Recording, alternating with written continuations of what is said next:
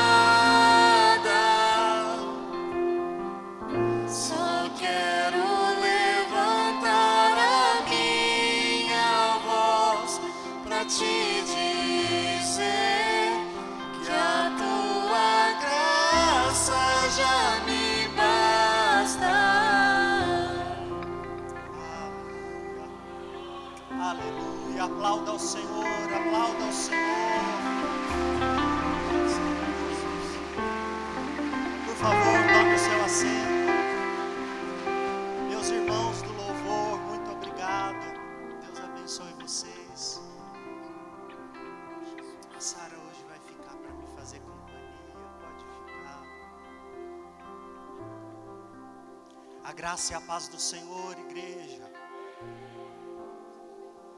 Abra sua Bíblia comigo, por favor, em Isaías, capítulo 1.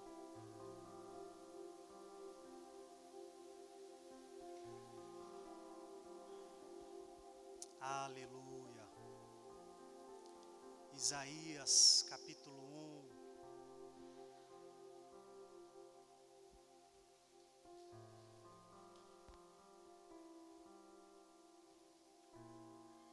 verso 18 vai dizer: Vinde, pois, e arrazoemos, diz o Senhor. Ainda que os vossos pecados sejam como a escarlata, eles se tornarão brancos como a neve. Ainda que sejam vermelhos como o carmesim, se tornarão como a lã.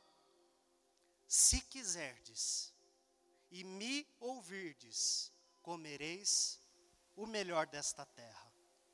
Mas se recusardes e fordes rebeldes, sereis devorados à espada, porque a boca do Senhor o disse. Senhor, esta é a tua palavra. Eu não sei se os meus irmãos creem, mas eu creio, Pai. Eu creio neste convite que está sendo colocado à nossa frente nessa noite. Eu creio nesse banquete, Senhor, e eu peço que cada um dos meus irmãos pegue a sua parte, Pai, que ninguém saia daqui com fome, que ninguém saia daqui com sede, estando ao lado da fonte de água viva, que em nome de Jesus, a tua palavra faça aquilo que ela veio para fazer, Pai. A tua palavra é fiel na terra, ela é fiel no céu, ela se cumpre, meu Senhor. Por isso nós te dizemos, tu és bem-vindo neste lugar. Boa noite, Espírito Santo. Faz o que o Senhor tem para fazer. Se move no nosso meio, passeia no nosso meio, meu Senhor. Faça o teu querer, aquilo que está no teu coração, Pai, porque nós ansiamos, nós queremos, nós desejamos com tudo que é em nós, Pai. Nós te pedimos, faz o teu querer. Esse é, papai, o nosso pedido nessa noite, em nome de Jesus, nós oramos e cremos para louvor do teu nome. Amém. Eu quero ler de novo com você esse texto, mas agora com algumas palavras a mais, algumas palavras a menos, eu quero que de uma forma especial você entenda esse texto. O título é O Convite da Graça. Vinde, pois, e arrazoemos, ainda que os vossos pecados sejam vermelhos, eles se tornarão brancos, como a neve ou como a lã. Se quiserdes, se você quiser, e não basta apenas querer, mas se você quiser e ouvir, o único resultado possível é que você coma o melhor da. Mas, do contrário, se você se recusar, se você não quiser, e não bastasse não querer, se você se rebelar, então, o único resultado possível é que você seja devorado pela espada. E tanto um quanto o outro, tanto o querer e o não querer, tanto o obedecer e o se rebelar. Tudo isso tem uma consequência, e essa consequência acontece porque a boca do Senhor falou. E para essa noite eu poderia destrinchar com você todo este capítulo. O capítulo 1, ele é um capítulo de confronto. Ele é um capítulo em que constantemente nós vemos o juízo de Deus, o juízo iminente de Deus, o juízo que está para se cumprir, o juízo que Deus prometeu, mas nós vemos também o convite da graça de um Deus que está disponível. Amém? Você me acompanha?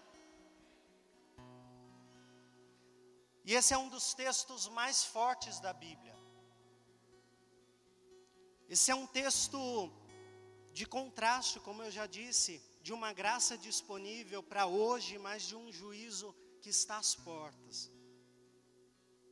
E não se trata de um convite de uma graça para fazer o que eu quero, para viver como eu quero, para comprar o que eu quero, para eu comprar e depois vir diante de Deus e falar: Senhor, me ajuda com a fatura.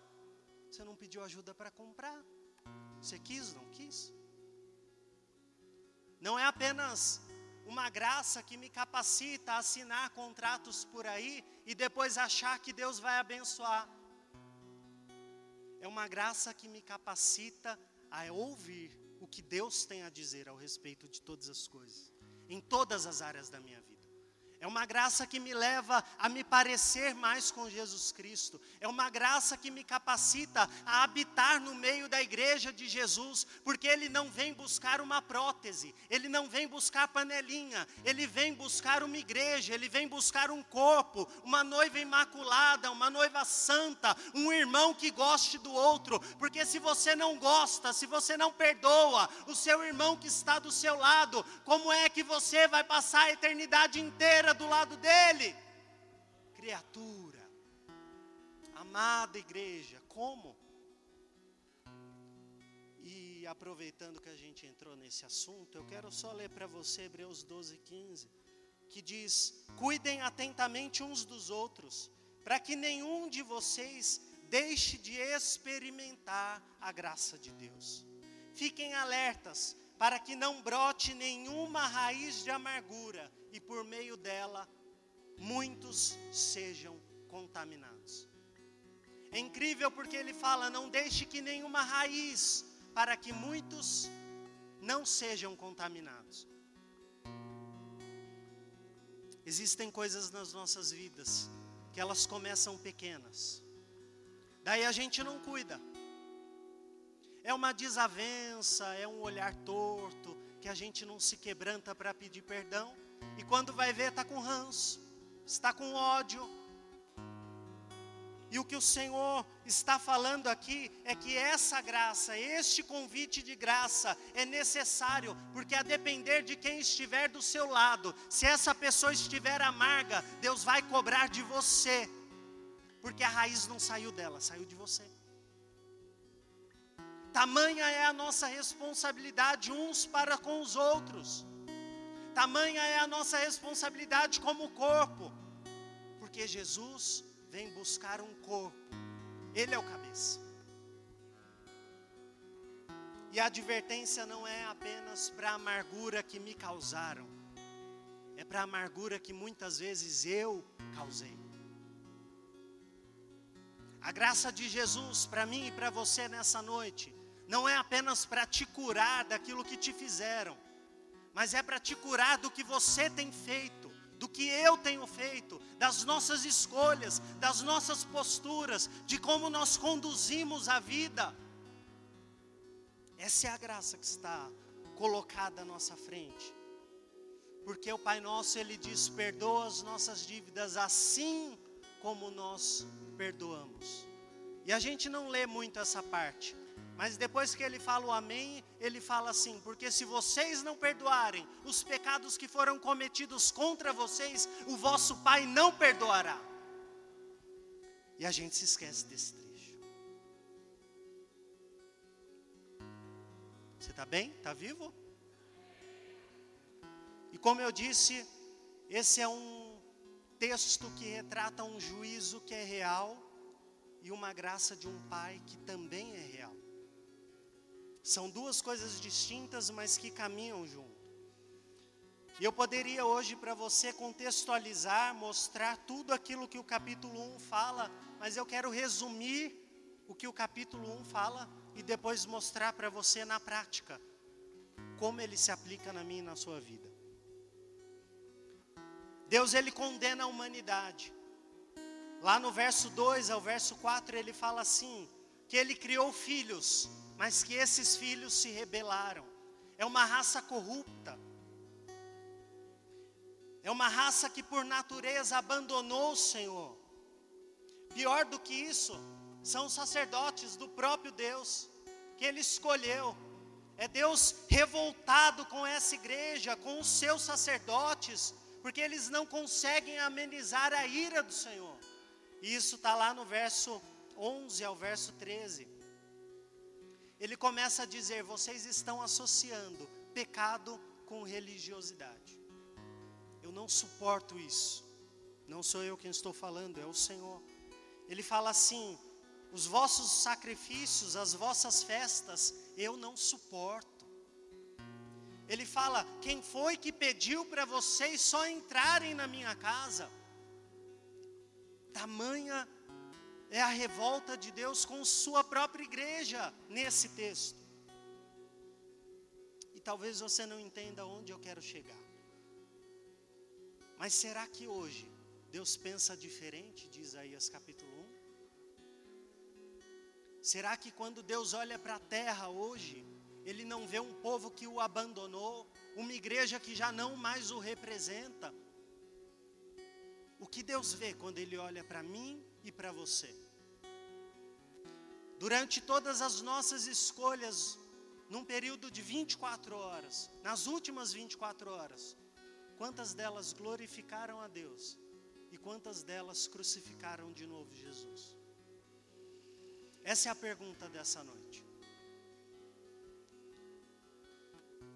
Será que Deus pensa diferente? E às vezes nós, como igreja, a gente está aqui em quatro paredes, o nosso carpete está bom, agora a gente tem ventilador, as luzes são melhores, são top. Nosso fundo musical é maravilhoso. Mas será que nós somos uma igreja inofensiva? Será que Jesus passa por nós e ele impacta a terra? Ou será que ele para por aqui? Porque eu e você somos um saco furado. E para não ficar só nas minhas palavras, hoje eu quero ser bem breve, mas eu separei algo que há exatos 15 dias eu assisti e eu falei, interessante. Eu não sei se vocês conhecem um pastor, ele chama Paulo Sérgio, e ele fala que o cristão ele tem que pensar, né? Então, eu queria que você assistisse comigo esse vídeo, por favor.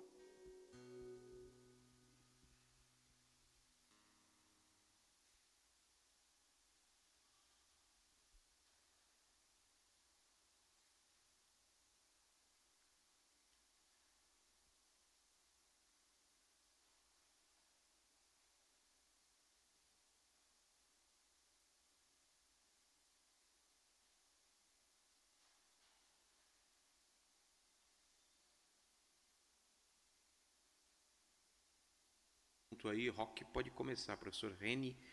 O que, que você quer fechar de alguma coisa, algum ponto que pode ter ficado aberto aí? Hum, acho que, não sei, acho que talvez responder uma coisa que as pessoas ficam batendo numa tecla, né? Isso não é a Terceira Guerra Mundial, é, não estamos perto, as pessoas não entendem de conflitos e elas enxergam escaladas e caminhadas em direção a terceiras guerras o tempo inteiro. É. É, então isso não é uma terceira guerra mundial, é um conflito localizado. Acho que eu, a gente conversou aqui, explicamos quais são as possibilidades, eu expliquei quais são as possibilidades desse conflito escalar, mas é uma situação de tensão. Ele mostra um pouco como que o mundo está caminhando, né? O terrorismo que era uma ameaça que a gente achou que não existia mais ela existe, ela pode causar estragos e danos muito sérios para a estabilidade de um país, para a estabilidade de uma região. É, nós estávamos vivendo um outro período geopolítico, o retorno das guerras e dos confrontos entre estados. E o, e o, problema e a ameaça do terrorismo tinha sido colocada em segundo plano. E na verdade não foi colocado em segundo plano. O que está acontecendo é que nós estamos adicionando a cada momento novos problemas. e não estamos é, vencendo ou acabando com os problemas anteriores. Então tem perigo de guerra entre Estado, tem problema de terrorismo, tem problema de proliferação nuclear, é, tem problema de instabilidade, tem problema de populismo, tem problema de polarização, tem todos os de, de extremismos.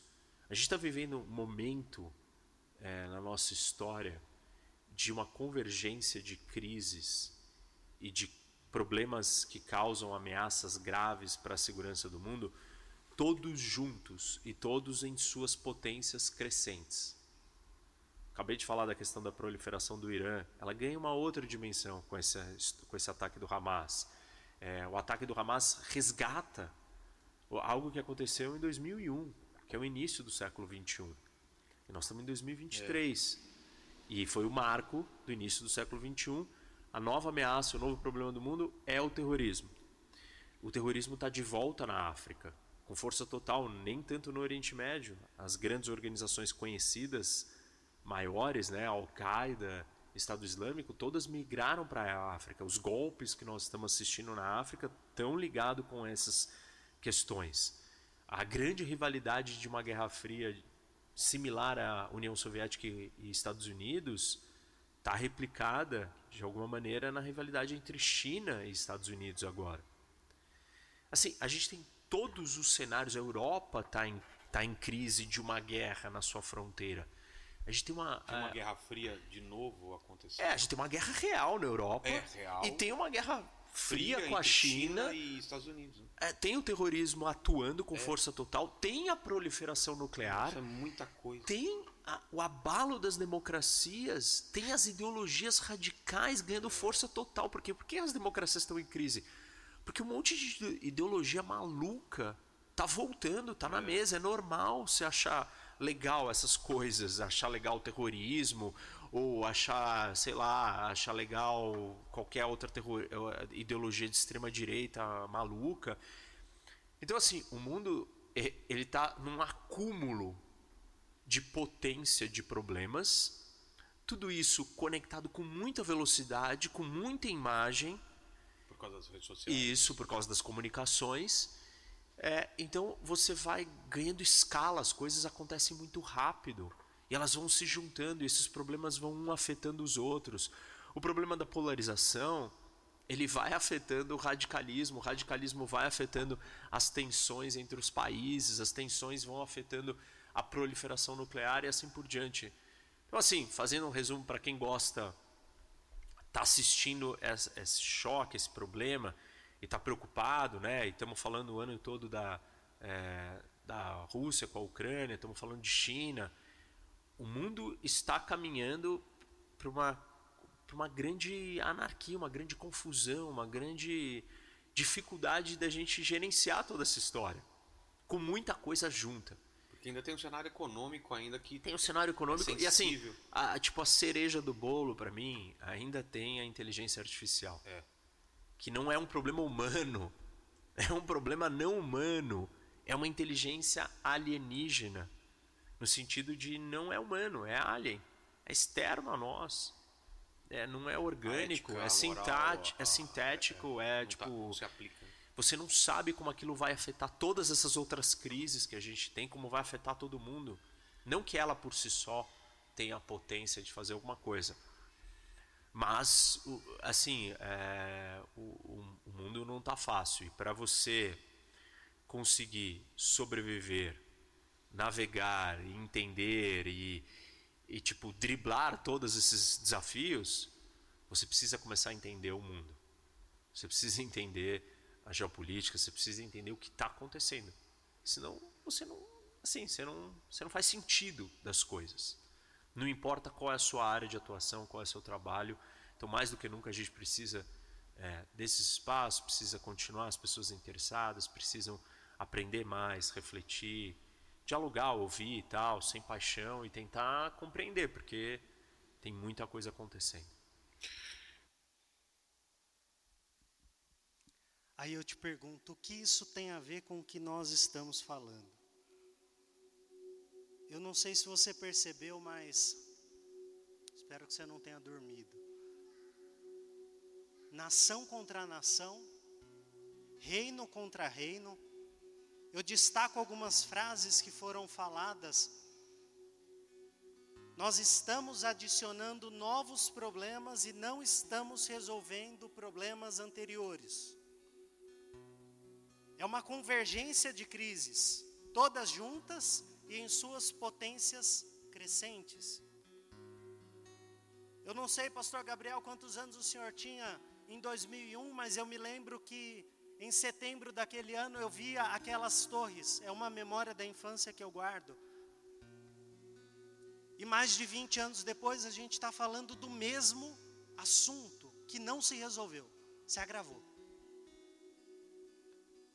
É uma guerra fria, são é uma guerra real, são problemas econômicos, é um acúmulo de problemas, tudo isso conectado com muita velocidade, muita imagem. E aí, eu não sei se você entendeu, de verdade. Eu também não sei, eu acredito que o professor Rock, ele não seja cristão, mas ele falou um negócio que me deixou preocupado, é intrigante. O mundo está caminhando para uma grande anarquia, uma grande confusão. Esse é o contexto de Isaías 1. Uma grande anarquia, uma grande confusão. Os homens, uns odiando os outros, é pai contra mãe, é filho contra filha, é irmão contra irmão, todos uns contra os outros. E a cereja do bolo é a tecnologia. Que na mão de quem entende e de quem ouve o convite da graça do Senhor é uma bênção. Mas na mão de 90 a 95% das pessoas é um problema. E aí ele fala de problemas não humanos. Ele não falou de problemas espirituais, que também não são humanos. Mas ele falou de problemas não humanos, problemas artificiais, problemas que são criados por nós. E aí a única coisa que eu adicionaria nessa desgraça é a igreja omissa. É a igreja que está se degladiando entre si para ver quem prega melhor. É a igreja que está um dizendo para o outro: ah, eu não concordo com isso, eu não concordo com aquilo, e está esquecendo do Evangelho, que não precisa você concordar. E é incrível porque João 1 fala que Jesus se tornou, o Verbo se tornou carne, habitou entre nós e vimos, cheio de graça e de verdade. É isso que é o Evangelho. Não tem opinião aqui. É a graça de Deus e a verdade de Deus. Não é a minha opinião. É esse o contexto de caos que nós estamos vivendo. E aí você me pergunta, tá, e o que tem a ver? Tudo. Isaías 6 vai dizer o quê?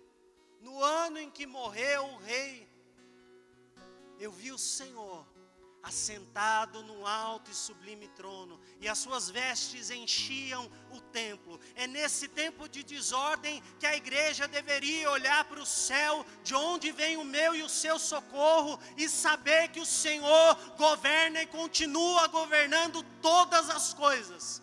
Ele não se levanta do trono, ele permanece sentado, tranquilo. E aí, é incrível, o Salmo 46, por favor, escute. Ele fala: bramam nações, reinos se abalam, ele faz ouvir a sua voz, e a terra se dissolve.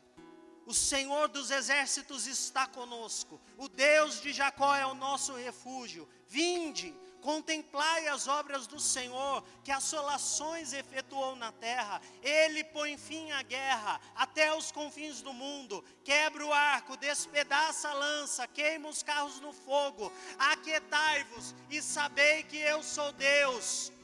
e serei exaltado entre as nações, sou exaltado na terra. O Senhor dos exércitos está conosco, o Deus de Jacó é o nosso refúgio. E aí a gente entra no nosso texto. O convite da graça. Ele já começa e fala: Vinde, arrazoemos. Essa palavra é é a mesma de um conflito jurídico. Arrazoar. Para quem é advogado, geralmente a gente contra-arrazoa ou apresenta contra-razões. Mas ele diz: vinde, vamos discutir. É o próprio Deus dizendo para mim e para você, é o próprio Deus dizendo para a humanidade: ok, vocês têm as razões de vocês, eu tenho as minhas razões, mas vamos sentar e ter um acerto de contas. Vinde e arrazoemos. Daí ele fala sobre os pecados, e não é esse o trecho que nós vamos falar, Mas uma verdade é, é gritante. E eu peço que você preste atenção. O Criador coloca diante de nós uma poderosa escolha. Eu não sei se você acredita em livre-arbítrio, em livre agência, se você acredita em predestinação, não me importa. Não importa se você acredita em A ou B. Nós não estamos falando, discutindo uma opinião. Nós estamos falando o que a Bíblia diz, que Deus nos dá uma escolha. A discussão é que nível que é essa escolha, em que momento, mas que temos uma escolha, temos. E aí a Bíblia é cheia de exemplos. O jovem rico, Marcos 10, 21, chega diante de Deus e fala: Bom mestre, que eu faço para herdar a vida eterna? Jesus fala: Ó, cumpre o que está escrito, né?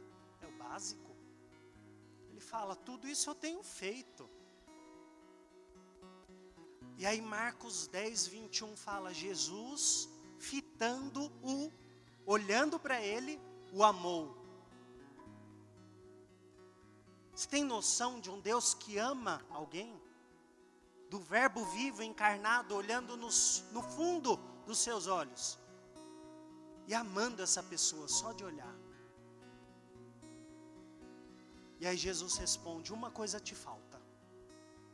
Deixa tudo que tu tens, vende e dá aos pobres e segue-me. Aí o texto vai dizer que muito triste, esse homem vai embora. Simples assim. Tendo sido amado pelo próprio Deus e tendo a escolha de seguir o próprio Deus, ele vira as costas porque ele tem muito para abandonar. Ele tem muito para renunciar. E a verdade é que ele não quer. Como às vezes eu e você não queremos. Vai para a igreja hoje? Não quero. E você acha que qualquer um dos pastores quer estar aqui todo dia. Não quer. Me pergunta se eu queria pregar hoje. Acho que não. Eu tenho orado para que eu seja um melhor ouvinte, um melhor praticante, porque eu falo demais. E pelas minhas palavras eu vou ser condenado. Mas neste caso, neste caso específico, eu não tive escolha. Não porque fulano ou cicrano gostam de mim, mas porque o pai me plantou aqui. O pai desejava que eu estivesse aqui nessa noite. Então eu estou aqui. Quer dar o dízimo? Não quero. Irmão, de verdade. O foco da pregação dessa noite é questão de desejo, vontade, querer. É só isso. Se você não entender nada do que eu falei, guarde somente essa frase. Tem coisas que não necessitam de intervenção divina. tem coisas que precisam de iniciativa humana. Tem coisa que está na sua esfera de escolha. Tem coisa que não depende de Deus. Ah, pastor ama ouvir isso. Eu vou orar. Vamos ver quem já falou isso para o pastor Paulo. Eu vou orar para ver o que Deus tem. Aí ele olha para você e fala assim: Não, não precisa orar. Não tem profeta melhor do que a situação. Se você não ouviu isso do seu pastor, você precisa de um gabinete pastoral. Para ele falar isso para você, porque se eu falar, talvez você não. Até se ele falar, talvez você não, não queira ouvir, né? Mas tem coisas que precisam da sua iniciativa. E é isso que esse texto, é isso que esse convite, é isso que tudo que eu falei até aqui resume. Tem coisas que estão na nossa esfera de escolha. Eu falei do jovem rico. Eu poderia ter falado de Elias no Monte Carmelo, 1 Reis 19. Tá tudo um caos. O povo não sabe o que quer. O povo não sabe se adora a Deus ou Baal. E aí Elias toma a palavra e fala assim: escuta, se Baal é Deus, então sigam Baal. Se o Senhor é Deus, então sigam apenas o Senhor, mas escolham. Escolham. Não dá para titubear entre dois pensamentos. Deuteronômio 11, 26 vai falar que o Senhor, Ele diz: Eu apresento diante de você o caminho de bênção ou de maldição.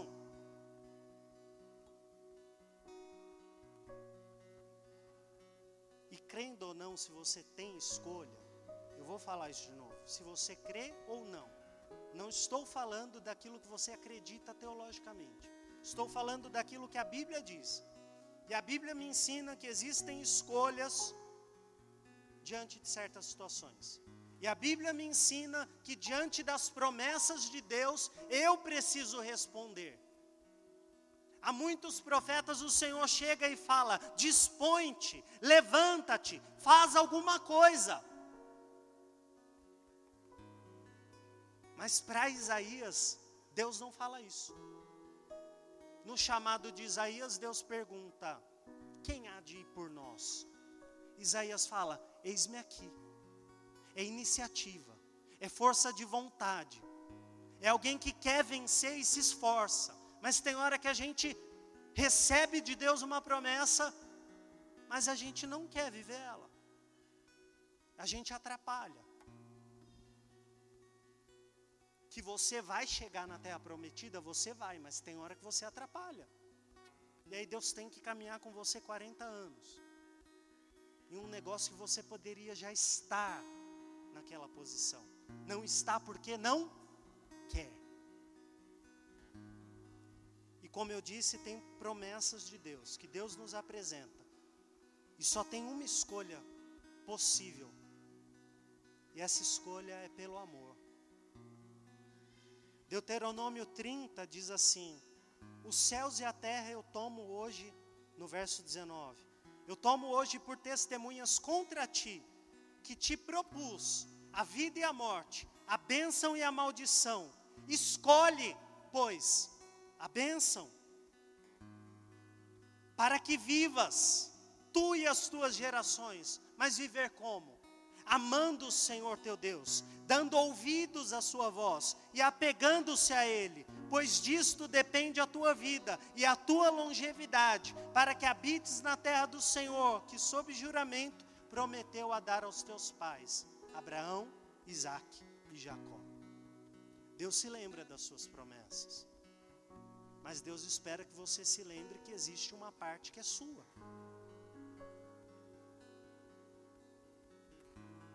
E de onde eu tirei tudo isso? Só do verso 19.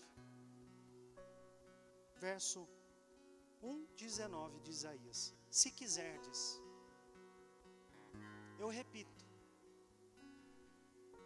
o Senhor me enviou nessa noite só para dizer: tem situações que é o seu querer que precisa mudar.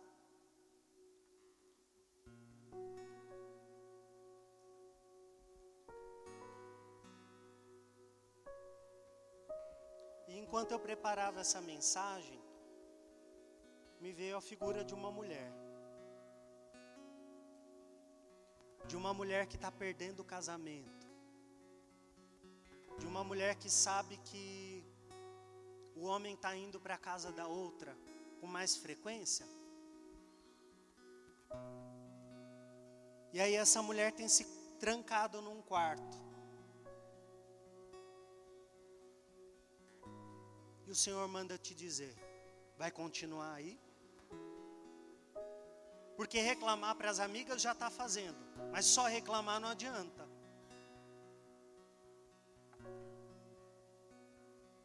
O Senhor tem uma estratégia para você. Sabe o que você faz? Corta o cabelo, irmão. Pinta o cabelo. Se levanta, faz alguma coisa. Faz a unha. Coloca uma roupa, muda a roupa. Volta a passar maquiagem. Não por ele, por você. Escolha ser feliz. Porque Jesus te basta. E como você faz isso? Simples. Pega uma das recém-casadas que estão avivadas. Pastora Karina, a Nath, a Lari, a, I, a Isa, e vai ali no shopping Tamboré. Tem uma loja lá, especial. Chama Lingerie. Vai lá.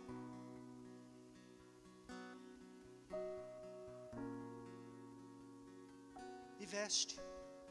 E pega as roupas dele e coloca na cama. Não para mandar ele embora. Mas começa a orar. Começa a falar, Sheketerebase de Kiantuia. E começa a profetizar, porque o Senhor muda as situações. Basta você querer, basta uma iniciativa sua. É isso que o Senhor manda te dizer. Não só mulher.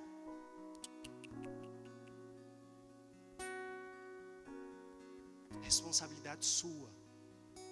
Nós lemos aqui sobre a raiz de amargura. Só cresceu porque você deixou. Corta hoje na raiz. Escolha cortar. Não está dando certo o emprego? Se Deus começar a confirmar, tchau. Muda. Está com medo de abrir o seu negócio? Senhor já falou. Eu coloco diante de ti um caminho. Escolhe. Se você quiser, vai dar certo. Se você trabalhar, vai dar certo. Guardar dinheiro. É Deus que precisa me ensinar? Sou eu que preciso querer. Orar. É verdade que existe um espírito de oração que o Senhor nos capacita, nos ajuda? É. Mas se a gente não tiver vontade ou disposição, mesmo que sem vontade, a gente não ora. Isso para tudo na vida. Você tem uma escolha: fazer ou não fazer. E por que eu estou falando tanto de escolha? Por favor, me escute. Porque o seu desejo fala muito a respeito de quem é o seu Deus. O que você deseja, o que você quer, fala muito a respeito de quem é o seu Deus. Nós cantamos aqui: O meu ser te deseja, todo o céu te adora. Provei e pude ver que tu és bom. Mas o meu ser deseja. Quem? O Senhor.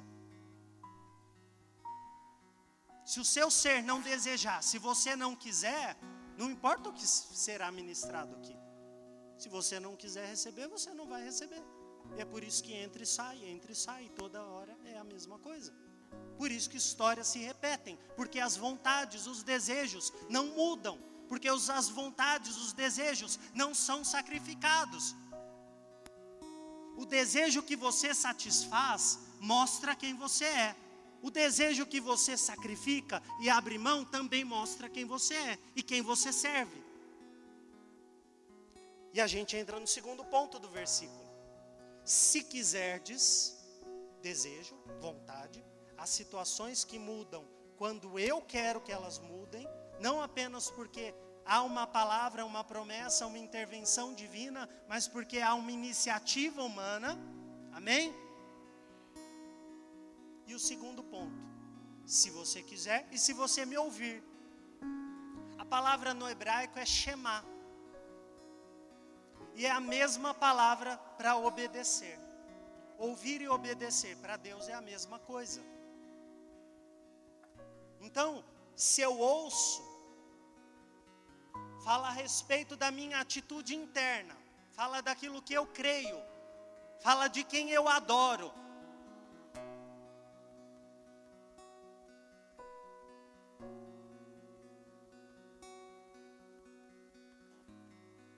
Se você ouvir a palavra do Senhor, você vai ser liberto. Mas se você não ouvir,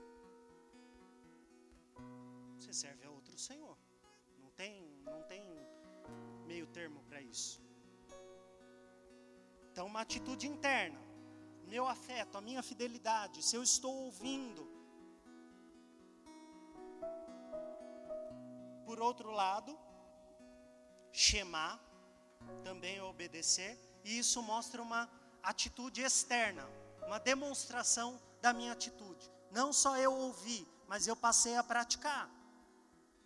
Não só eu adoro, ou eu dou ouvidos, ou eu amo alguém, estou ouvindo alguém, mas eu passo a falar, a fazer aquilo que aquela pessoa falou. Sair da teoria e ir para o campo prático. Isso demonstra o meu serviço. Então, resumindo, o grupo de louvor pode subir.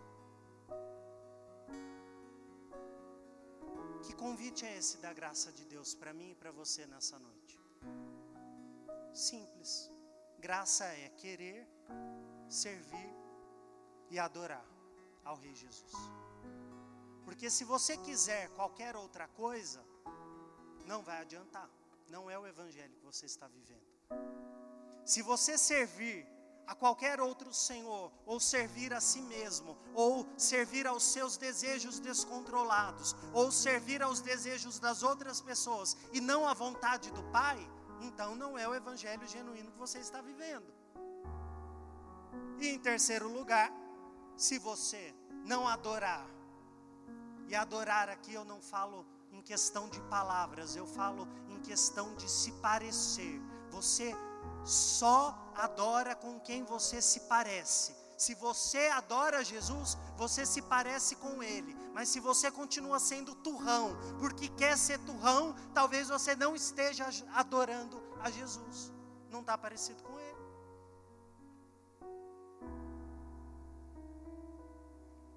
Se você não entendeu nada do que eu falei, espero que isso não aconteça. Mas em tempos de guerra, que queremos, quem servimos e quem adoramos é colocado em prova. E esse é o tempo, esse é o tempo em que Jesus está às portas em que o Senhor Jesus está voltando, e ele diz: Vinde, arrazoemos, se os seus pecados forem vermelhos como a escarlata, o sangue de Jesus carmesim os tornará brancos como a lã. Se você quiser, se você ouvir, se você obedecer, se você adorar, se você se posicionar, se você escolher mudar, você muda. Porque a palavra de Deus ela faz efeito. Mas se você não quiser, o que mais precisa ser pregado para quem não quer ouvir? O que mais precisa ser falado? Aí a gente ouve o nosso pastor dizendo: Nossa, parece que eu estou pregando em alemão. Pois é, parece mesmo. Porque tem gente que não quer. É incrível. Tem gente que vem e não quer ficar acordado, então se entrega para o sono. Mas tem gente que pelo menos luta e é isso que o Senhor quer falar conosco nessa noite. Para que você aprenda a querer, pelo menos querer. Que você queira querer. Senhor, eu não consigo mudar, mas eu quero. Senhor, eu não consigo orar, mas eu estou aqui, eu quero. Eu só quero a tua presença. Hoje eu não vou te pedir nada. Ei, graça é isso. Eu quero. Eu quero. É Jesus perguntando: O que queres que eu te faça? Isso foi pregado no retiro. Se coloque de pé. O Senhor usou a vida da pastoreara para dizer: pare de dar desculpa e comece a querer. E me parece que o Senhor continua batendo nessa tecla. Tem problemas que não é o gerente do banco que vai resolver com mais um empréstimo. É você que precisa mudar a sua atitude, parar de gastar crer que Deus é Deus que provê, mas querer ser fiel. Já estou adiantando a palavra da oferta, vai ficar fácil para quem subir. É querer, queira querer. Você pode dizer isso para quem está do seu lado? Queira querer. Que eu e você possamos ser alinhados nessa noite nos nossos desejos, nas nossas adorações e no nosso serviço. Que as nossas atitudes, que aquilo que a gente externa e demonstra, seja uma revelação daquilo que está dentro de nós, do nosso desejo por mais de Deus. Porque quando uma igreja deseja o Senhor, nós estamos numa igreja que deseja o Senhor. Pedro vai dizer que aqueles que amam o Senhor esperam a sua vinda, e porque querem a sua vinda, apressam. Então, quem quer, prega, não precisa de microfone. Quem quer, faz, muda. Quer, cresce. Quem quer, avança. Você não precisa de mais uma resposta. Volta a estudar. Você quer que Deus abra a porta, mas você não tem a qualificação? Volta a estudar. Exemplo não te falta. Você vê um pastor que está voltando a estudar uma língua. Por quê? Porque precisa. Tenha iniciativa. Abaixe sua cabeça, por favor. Pense nisso que nós conversamos hoje. Em quem você está servindo, qual é a sua motivação para servir, como você está adorando o Senhor, e se você o tem desejado, se você acorda desejando o Senhor, como a minha oração nesses dias foi para isso, para que eu e você queiramos o Senhor. Às vezes a gente tem as nossas falhas, às vezes a gente tem as nossas dificuldades, as nossas limitações, mas se você quiser, já é um grande passo. Queira, queira vir mais para os cultos, sem reclamar, com alegria, sem brigar no carro. Queira se preparar para Deus falar com você num culto queira ter a sensação de você ouvir o pastor, o pregador, seja quem subir aqui, ler um versículo que você teve com o Espírito Santo na sua semana, na sua intimidade. Como é lindo isso! Por favor, meu irmão, queira querer. Só isso já é um grande começo. Senhor, Eis-nos aqui nessa noite. Essa foi uma palavra simples.